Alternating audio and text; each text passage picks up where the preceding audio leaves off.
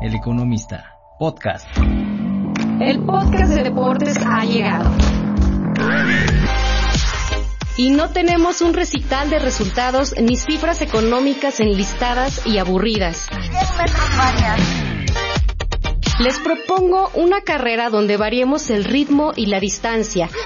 Un rato de charla deportiva que sea flexible en enfoques y podamos saltar los obstáculos de la mano con especialistas, atletas, estadísticas y colegas.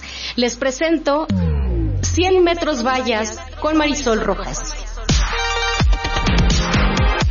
Hola, ¿qué tal? Bienvenidos a 100 metros vallas. Muchas gracias por continuar con nosotros.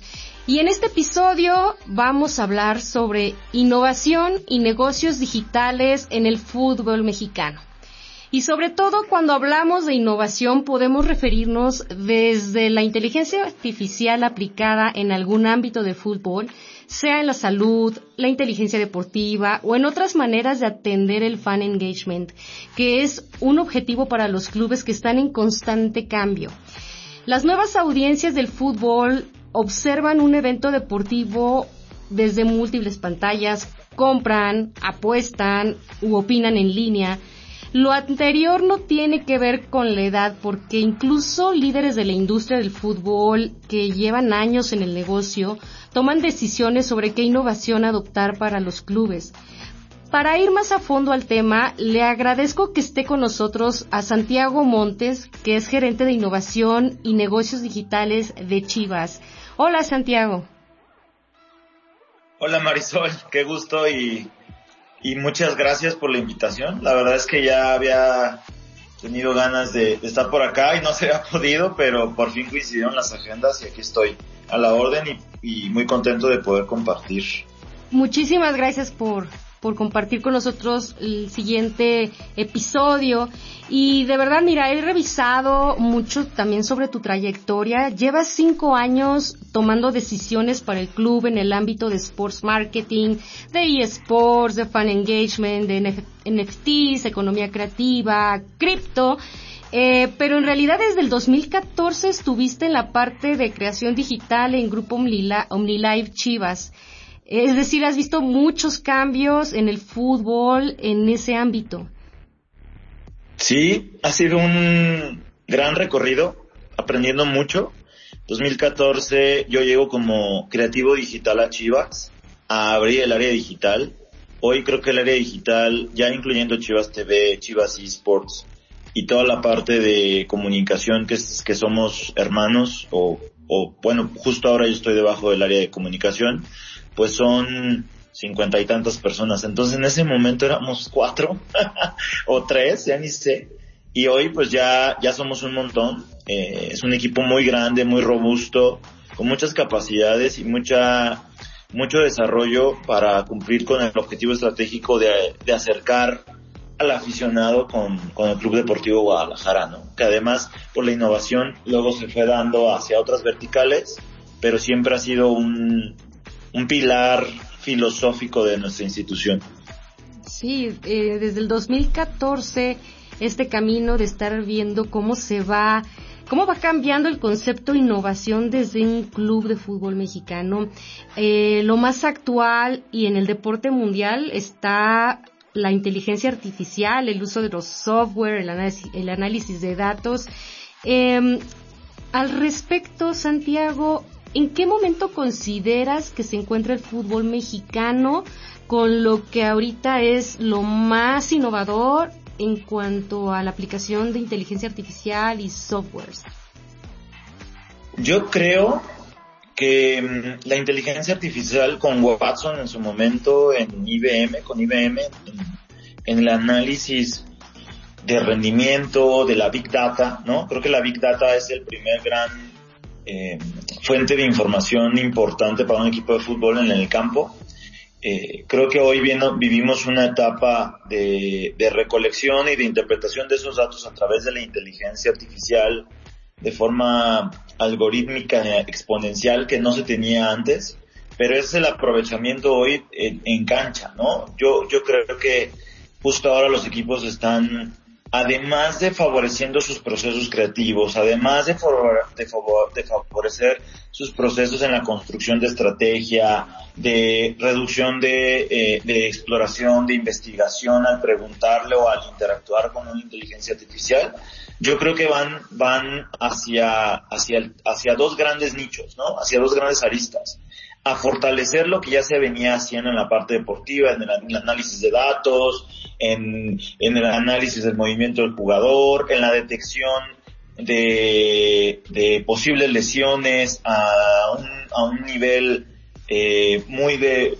muy de prevención y el otro gran factor al performance, ¿no? Al, al, al desarrollo de la capacidad física del jugador y el otro, y en el otro universo, en el universo comercial, que es el que más me atañe, me pareciera que estamos cerca de empezar a, a, interpretar a la audiencia y de interpretar los deseos y de interpretar las necesidades que tiene el aficionado de una forma más eh, ágil, de una forma más inteligente, valga la redundancia, de una, de una forma más eh, rápida, ¿no?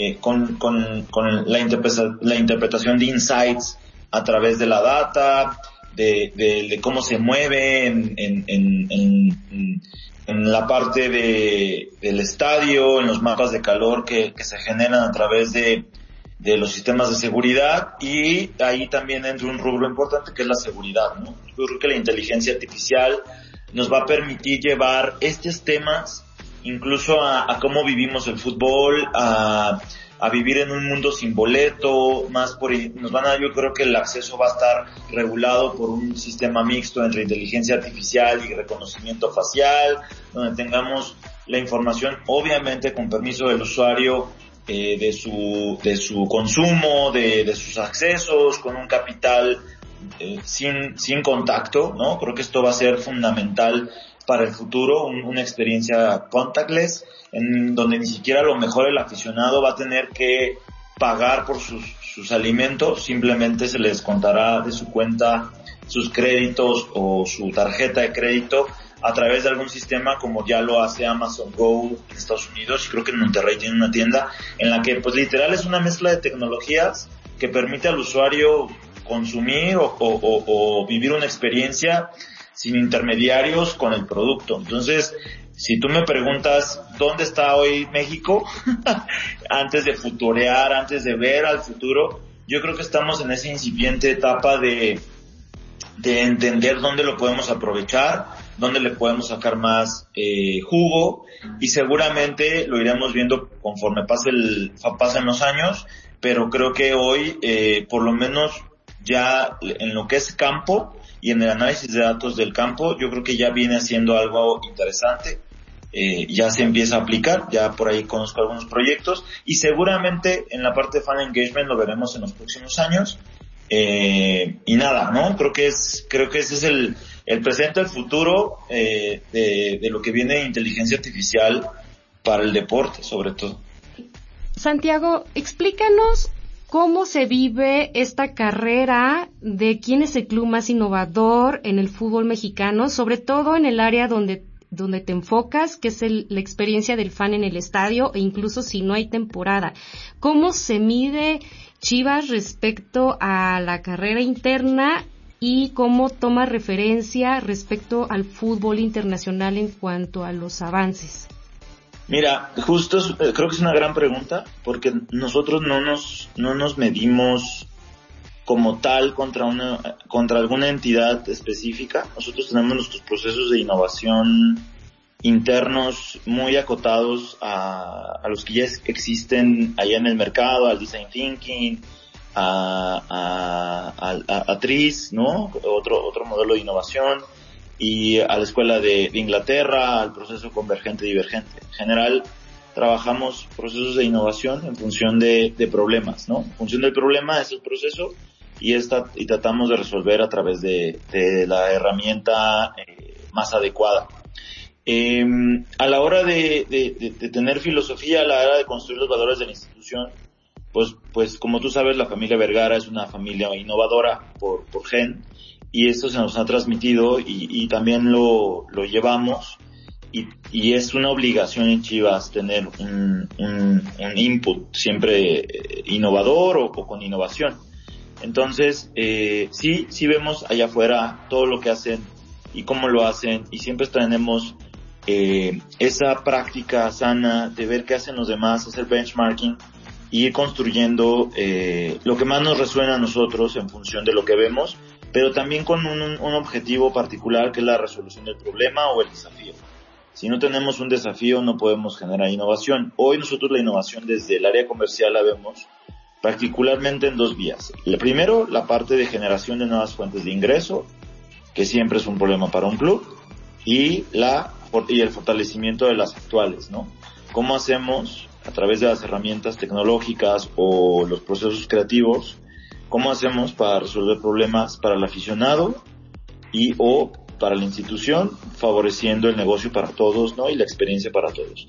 Entonces, yo, yo creo que, y algo que hemos eh, hecho y que fue impulsado también por Amauri y, y en su momento conmigo es, pues compartir, compartir conocimientos, compartir hallazgos y, y de esa forma traer eh, mejores beneficios para nuestros socios. Porque ojo, nosotros como, como cualquier otra industria vemos a los demás equipos como nuestros socios en un tema de negocio en el que tenemos que hacer crecer una liga, en el que tenemos que fortalecer eh, el, el, producto interno, ¿no? Lo que, lo que es la Liga MX y sus divisiones y sus diferentes ramas. Entonces, eh, más que medirnos, nosotros queremos colaborar, queremos eh, mostrar lo que hacemos y, y conocer. Obviamente, y, y, esto también es valioso explicarlo eh, desde mi punto de vista y es nosotros más que equipos de fútbol hacemos vigilancia tecnológica, eh, hacemos la escucha de la tendencia de negocio, hacemos el análisis de lo que el mercado trae por encima incluso del deporte, ¿no? No estamos tan abocados a, a, a ver qué hacen más equipos, sino a ver qué hace la industria qué se está desarrollando, qué tecnologías vienen. Por ejemplo, es un ejemplo, obviamente, pero cómo viene la industria textil en función de, eh, de su parte inteligente a través de la nanotecnología, en esta posibilidad de cambiar de color en tiempo real una prenda, ¿no? O sea, eso cómo va a vivir en un equipo de fútbol en 5 o 10 años. Y entonces ahí viene el diseño de futuros, que es a lo que nosotros queremos llevar nuestra área en una segunda evolución, en una tercera evolución. A diseñar futuros para la institución en el que ya sepamos incluso 5 años antes eh, de que suceda cómo vamos a implementar la nanotecnología o cómo va a vivir nuestra propiedad intelectual del Club Deportivo Guadalajara en un uniforme con nanotecnología en el que puedan habitar cinco patrocinadores al mismo tiempo como un board o, que, o que un jugador festeja un gol y que explota su uniforme o que tiene una, o que tiene una animación especial porque la tela ya se convirtió en algo que puede mostrar visuales, ¿no?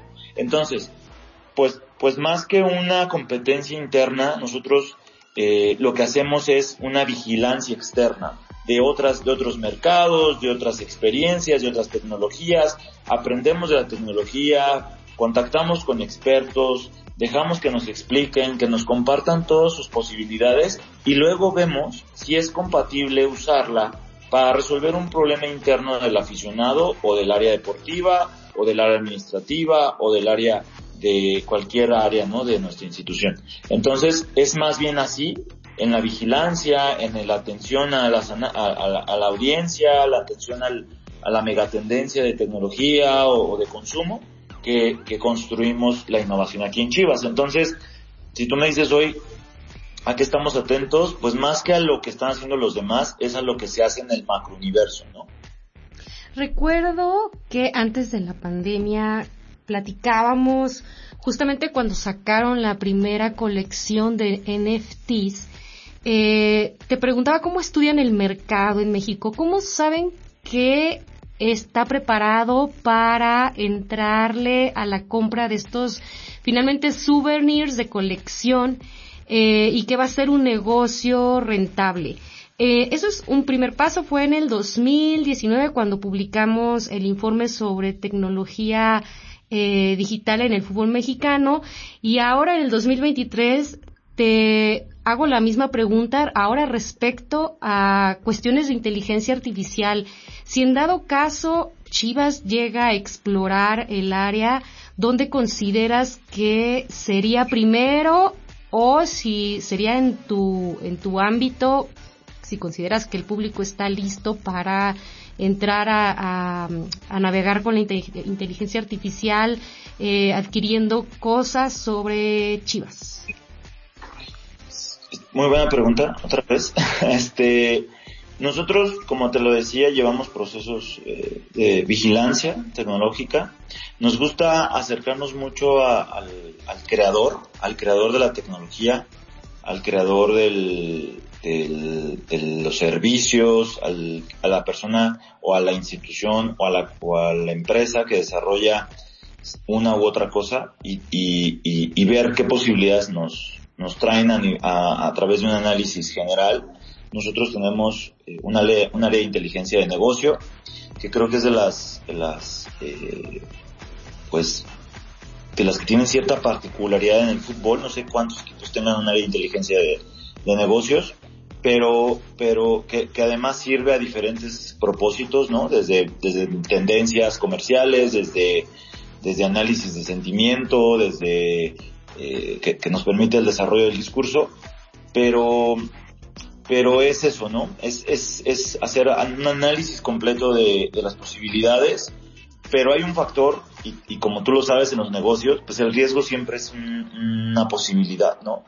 No podemos no arriesgarnos, no podemos no tomar el riesgo de hacer algo porque no, porque, por no tener la suficiente información. Yo creo que el truco es juntar la suficiente información eh, para tener una decisión lo más posible a, a, informada, valga la redundancia, pero, pero siempre considerar el riesgo y tomar el, el y tomarlo, ¿no? Porque, porque si no, no, no hubiéramos llegado a tener un equipo de esports, no hubiéramos llegado a tener un proyecto de NFTs y ahora ser socios eh, de socios.com, que es una plataforma basada en blockchain.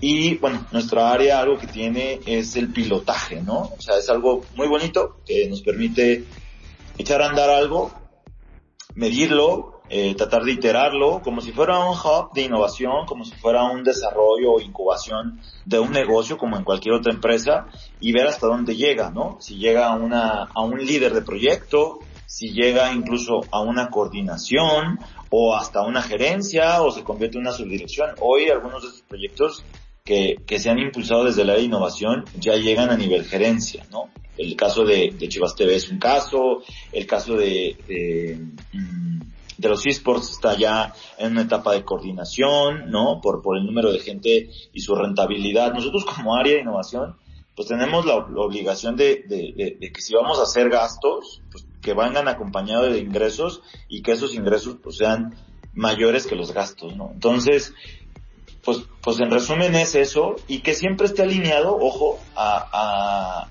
al resto de las áreas para potenciar su performance, ¿no? O sea, puede ser que la innovación también se aplique en, en cosas muy simples como la, como cómo explotar el, secondary market que te puede ofrecer una boletera o cómo, cómo puedes eh, vincularte a través de, de otras startups a, a, servicios incluso como un socio más que como un una relación de proveedor. Entonces, pues en resumen es mucha vigilancia, desarrollo de negocio a través del, del, del riesgo, ¿no? Del, del, del, entendimiento de que puede haber riesgo y, y, la búsqueda siempre de la rentabilidad, con la base que siempre vamos a tener de inteligencia en el negocio y el desarrollo de nuevas fuentes de, de ingreso, ¿no?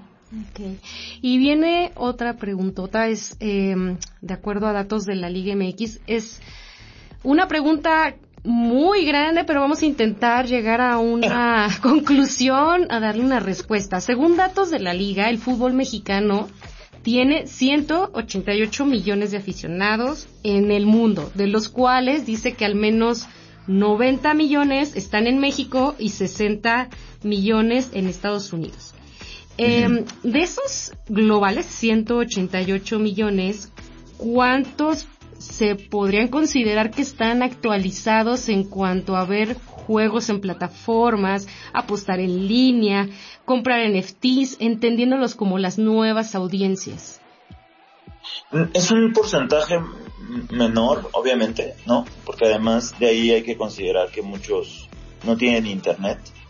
Eh, México es uno de los países que, que, más ha tardado en el desarrollo de la propagación del servicio del internet por el costo, ¿no? Que tiene el país, el internet es caro, bueno, tú sabes más que yo, es caro el, internet en México, entonces es difícil que llegue a ciertos, eh, a ciertas audiencias y ciertos sectores eh, demográficos.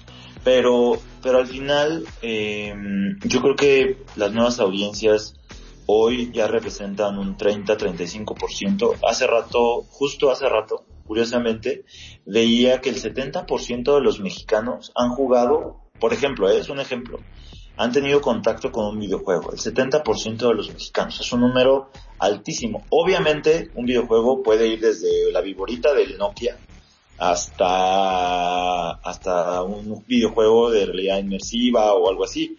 Pero, pero, pero es una tendencia ya el, el contar con un dispositivo.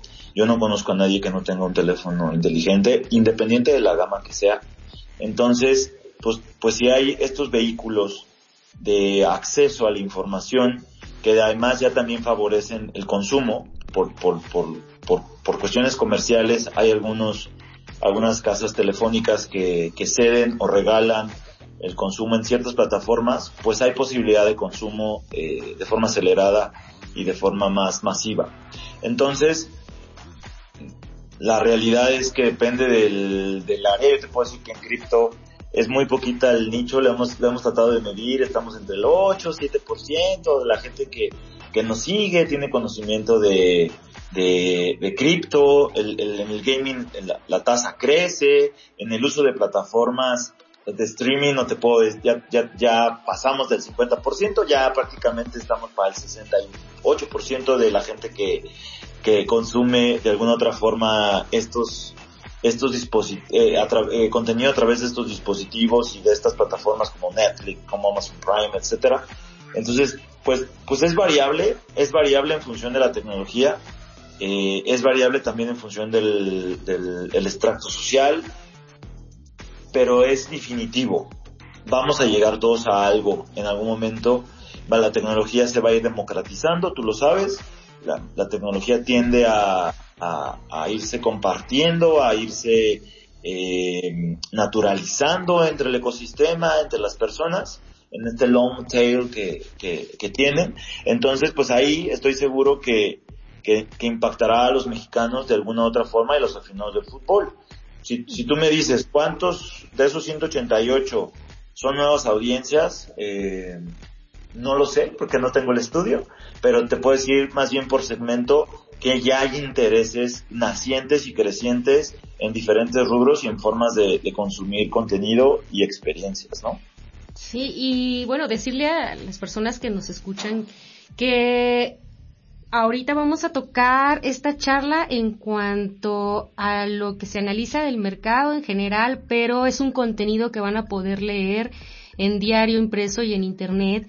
Y bueno, me, daré la tarea de preguntarle a Santiago algunas cifras que nos ayuden a dimensionar eh, cómo va el mercado de Chivas en cuanto a la compra de NFTs, por ejemplo, eh, qué porcentaje de aficionados eh, ven sus partidos por plataformas y que les cuentes eh, esta parte de socios.com apenas el 7 de agosto pasado, que es la fecha que, que tengo registrada, lanzaron su fan token en esta plataforma.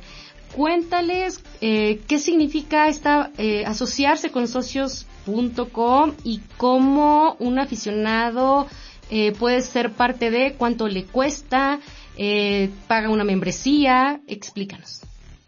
Claro, de a nivel Chivas TV, y eso sí, antes de pasar al tema de socios, te puedo decir que estamos arriba de los 150 mil usuarios que de alguna otra forma ya están registrados en la plataforma, que de alguna otra forma ya consumen algún tipo de contenido. Tenemos diferentes niveles de usuarios, desde el freemium, que puede entrar y ver contenido eh, que tiene publicidad hasta la suscripción que cuesta 39 pesos al mes y que les permite tener muchísima proximidad con la historia del equipo y obviamente ver los partidos, pero creo que la, la, el valor de la propuesta ya no está tanto en la transmisión de los partidos, sino en lo documental que se está volviendo Chivas, Chivas TV, ¿no? Eso es por el lado de, de Chivas TV. En el lado del gaming, nosotros nuestras redes sociales eh, de esports han crecido de manera interesante. Todavía no llegan a ser del tamaño de Chivas, representan yo creo que un 10% de la audiencia que, que tenemos en nuestras redes sociales tradicionales, pero van creciendo. Acabamos de estar en un evento en la Ciudad de México, en Gamergy, un evento en el que se tiene un aforo de 50 mil personas en tres días, eh, o sea, 50 mil por día eh, en los tres días. Y nada más para que te des una idea, nuestro stand tuvo, lo logramos medir gracias a un tema de degustación de un patrocinador que estuvo acompañándonos, que no voy a mencionar para no meterte en problemas, pero pues tuvimos más de 6.000 degustaciones en el stand.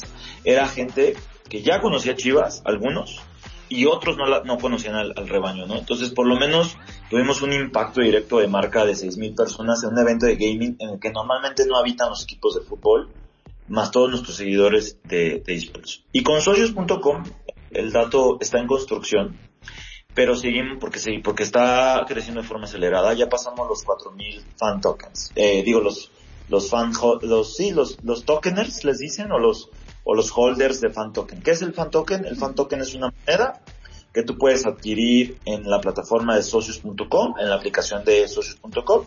Tú vas, descargas la aplicación, compras chilis, que es la moneda, el blockchain, eh, la criptomoneda que, que, trabaja sobre la red de, de chilis, y ese chilis lo puedes cambiar por el token de Chivas o por el de cualquier otro equipo a nivel mundial. Está ahí el Barcelona, están equipos internacionales importantes y con ese token eh, adquieres derecho eh, para ganar beneficios, para tener experiencias, para votar y democratizar un poco las decisiones del club. Por ejemplo, tuvimos una votación que, que está viva todavía, este, que, que, le permite al usuario decidir cómo se debe festejar un gol en el estadio Acro, ¿no? Llevamos lo, lo digital a lo real, ¿no? Es ese vínculo, lo que hace socios.com es nos permite llevar esos, es esa, esa decisión a la realidad a través de una plataforma que además lo certifica, porque tú sabes que blockchain pues, nos permite certificar eh, la transacción y es algo que queda ahí para la historia y que queda eh, de manera eh, permanente. Entonces, eh, el usuario lo que hace es entrar, descargar eh, la aplicación, uh -huh. cargar sus bilis con tarjeta de crédito, los cambia por, por tokens y ya con sus tokens tiene acceso a diferentes cosas en función de la cantidad de tokens que tenga, ¿no? Lo decía muy bien mi, mi líder de experiencias digitales, al final del día, pues esos son como los boletitos de rifa. Entre más boletitos de rifa tienes, pues más chance tienes de ganar premios más chidos, pero al final tú, tú o tengas uno o diez mil tokens, puedes votar igual, ¿no? O sea, no importa, tú, tu voz cuenta, ya sea que tengas un token o diez mil, tú, tú puedes votar por estas situaciones, por estos, por estos cosas que queremos llevar a la, a la democratización. Por ejemplo, aquí hay tres diseños de playera para la apertura 26, ¿no? Vamos a, a, a, futurear un poco. Y entonces, pues, vota por primera vez por el diseño de la playera de las chivas. Uh -huh. Sé quien decida, sé tú, eh, eh, es un nivel mayor de engagement, pues. Y no, no, eh, bueno, esta parte del precio del fan token, ¿cuánto le cuesta a un fan al meterse en el, el, el, fan token tiene un valor eh, fijo, o sea, el 21 de agosto hicimos un first offering token, que es como una venta inicial del, del token en un dólar. Eso es lo que tenía en ese momento el, el valor, el token de Chivas, que se llama Chips, o sea, es como, como Chivas pero sin las vocales. pero, pero, pero hoy puede, o sea, hoy es fluctuante, ¿no? Hoy, no, no les quiero dar una cifra porque no sé cuándo van a escuchar esto, pero es fluctuante. O sea, hoy puede ser que ya valga 3 dólares el token o que incluso esté más bajo de un dólar. Entonces, va a depender también, es como una empresa, ¿no? Si una empresa tiene buenos resultados en la cancha en este caso, o, o en su, o en su fan engagement, o en su desarrollo de experiencia, pues va a tener un valor de token alto. Hay tokens de 80 dólares en, en, algunos equipos de Brasil. O sea, el fan token en algunos equipos de como el Corinthians me parece, está en 80 dólares. Chivas empieza en uno, en un dólar, porque así está establecido unas políticas de socios.com, pero puede ser que llegue a valer una lana, ¿no? Y, y bueno, entonces, este, así está el tokenomic, por así decirlo, de este tema. Hoy no te puedo decir porque no sé cuándo sale este audio, pero lo que te puedo decir es que es fluctuante. Empezó en un dólar. Esperemos que ahorita ya esté muy caro para que este podamos eh, construir mejores experiencias con, con lo que captemos de ahí, porque al final, ojo, nosotros por, por ese negocio recibimos no tanto por el token, sino por, por, el desarrollo de las experiencias, porque creemos que es un buen vehículo para fortalecer la relación con el usuario, con el, con el fan. Y bueno, independiente de cuándo se escuche el, episodio, sí podemos decir que van dirigidos a un fan que tenga tarjeta de crédito, eh, una capacidad económica quizá de clase media a alta, eh, y que gasta más incluso que un fan que solamente se había quedado en comprar los jerseys, la colección, el boleto al estadio, venta de esquilmos o lo que compren dentro del, del evento deportivo. Eh, sí es considerado para ustedes otro tipo de aficionado en cuanto a estatus social? No, creo que está adecuado, clase media, media baja, todavía creo que podríamos verlo así. Al final no es nada complicado. Eh, cada vez hay más eh, uso de tarjeta de crédito y la blockchain cada vez se, creo que esta tendencia nos favorece a todos, ¿no? Esta tendencia de hacer más fácil la transaccionalidad entre la blockchain y el mundo web 2, ¿no? O sea, con estos motores de pago tradicionales, digitales, que permiten a cualquier persona adquirir eh, algo con su tarjeta de débito o crédito, pues creo que es, es, es muy accesible cuando, cuando, obviamente voy a ser muy honesto, si, si, si queremos hacerlo para que un usuario descargue su wallet y se meta a la blockchain, a un exchange y cambie su Ether por chilis y luego su chilis por, por chips en la plataforma de socios, pues sí te diría que es complicado, ¿no? Pero hoy socios y un montón de plataformas lo han resuelto haciendo esos procesos y esos, eh, ¿cómo decirlo? Esos, esas vinculaciones mucho más sencillas para el usuario y eso permite pues que cada vez más gente lo haga, ¿no? Eh, ya, nada más necesitas tener una tarjeta de débito o crédito y con eso estamos del otro lado. Y estamos por concluir el episodio, pero antes me gustaría que a manera de checklist le invitaras a las personas que nos escuchan, si quieren volverse fans de, de Chivas y, y, son muy activamente digitales, eh, ¿cómo le dirías? A ver, en esta lista, si tú eres fan de Chivas, puedes comprar un fan token, te puedes inscribir a la plataforma de Chivas TV, puedes adquirir esto, haz un checklist de todo lo digital que pueden tener. Ok. Está bueno. Ahí te va. Tenemos tienda en línea como cualquier otro equipo. Tenemos eh, Chivas TV, que es nuestra OTT, donde van a encontrar equipo documental donde van a encontrar, eh, perdón, contenido documental del, equipo femenil, tanto varonil, las transmisiones de femenil y algunas transmisiones del equipo varonil, ¿no? Eh, ¿Qué más tenemos digital? Tenemos obviamente un, un proyecto nuevo que está creciendo muy rápido, que son nuestras comunidades digitales. Lanzamos Telegram y Discord. Hoy ya tenemos en Discord más de 5.000 usuarios y en Telegram ya llegamos a 16.000 y ahí hay una conversación súper activa, súper, súper buena, con, donde estamos haciendo levantamiento de insights, de qué, es lo que quiere la gente, les, hay, hay, hay toda una gamificación por estar en estas plataformas bien interesante, que, que yo los invito a que se unan al Discord de, de Chivas y al, y al Telegram de Chivas, porque van a descubrir todo lo que tenemos en un solo lugar, ¿no? Y además es nuestro proyecto más nuevo. Además, socios.com, descarguen la aplicación, bajen su token, digo, carguen su token y voten por lo que ustedes quieran de, de que esté ahí en el club y estén atentos porque vienen experiencias súper lindas, súper divertidas y, que conectan y que conectan mucho con la afición. Para nuevas audiencias tenemos esports, tenemos equipo en Valorant, tenemos equipo en Clash Royale, tenemos equipo en eFootball, tenemos equipo en diferentes videojuegos, queremos tener equipo, queremos tener equipo, perdón, en Rocket League y estamos buscando tener equipo en Apex. Hicimos una alianza internacional con un equipo de, de, de esports a nivel global que se llama Luminosity y ahí lo que hicimos fue un co-branding, hicimos una marca de dos marcas gigantes y creamos Chivas LG o LG Chivas. Y es un equipo que compite en Estados Unidos en Apex, que es un juego de EA. Y bueno, en, en, en obviamente en nuestras redes sociales somos eh, Cristian y Fernando en, el área de comunicación han hecho un gran trabajo y tenemos la cuenta más importante en Latinoamérica de TikTok. Eh, métanse a YouTube, tenemos un montón de podcasts bien interesantes, estamos explorando hacer más cosas. Y pues creo que a nivel digital eh, tenemos un gran aliado que es Boleto Móvil. Chivas tiene ya la venta, y esto es un dato súper interesante e importante, qué bueno que me recordaste, Marisol.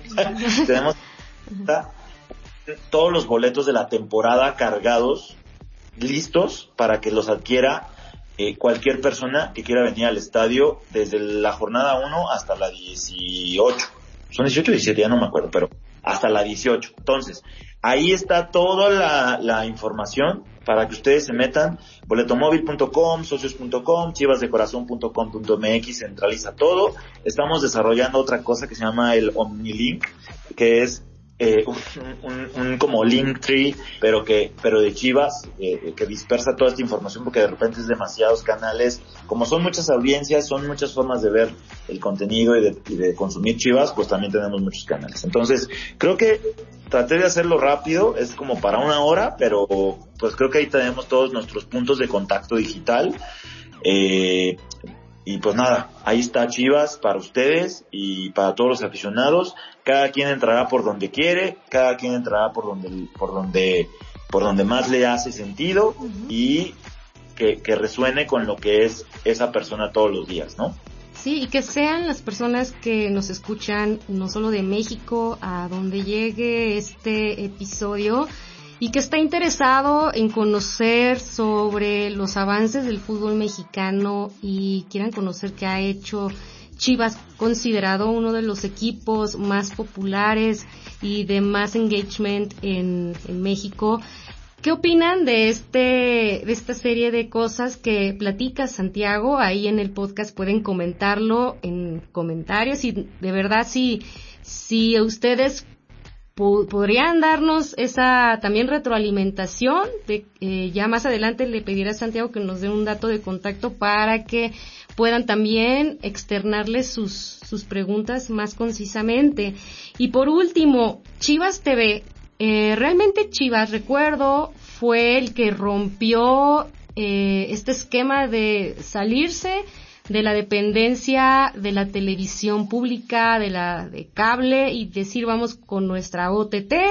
Recuerdo mucho eh, que pasó tiempo para que pudieran eh, lograr esa aceptación de los fans y, eh, digamos, canalizar eh, esta oferta.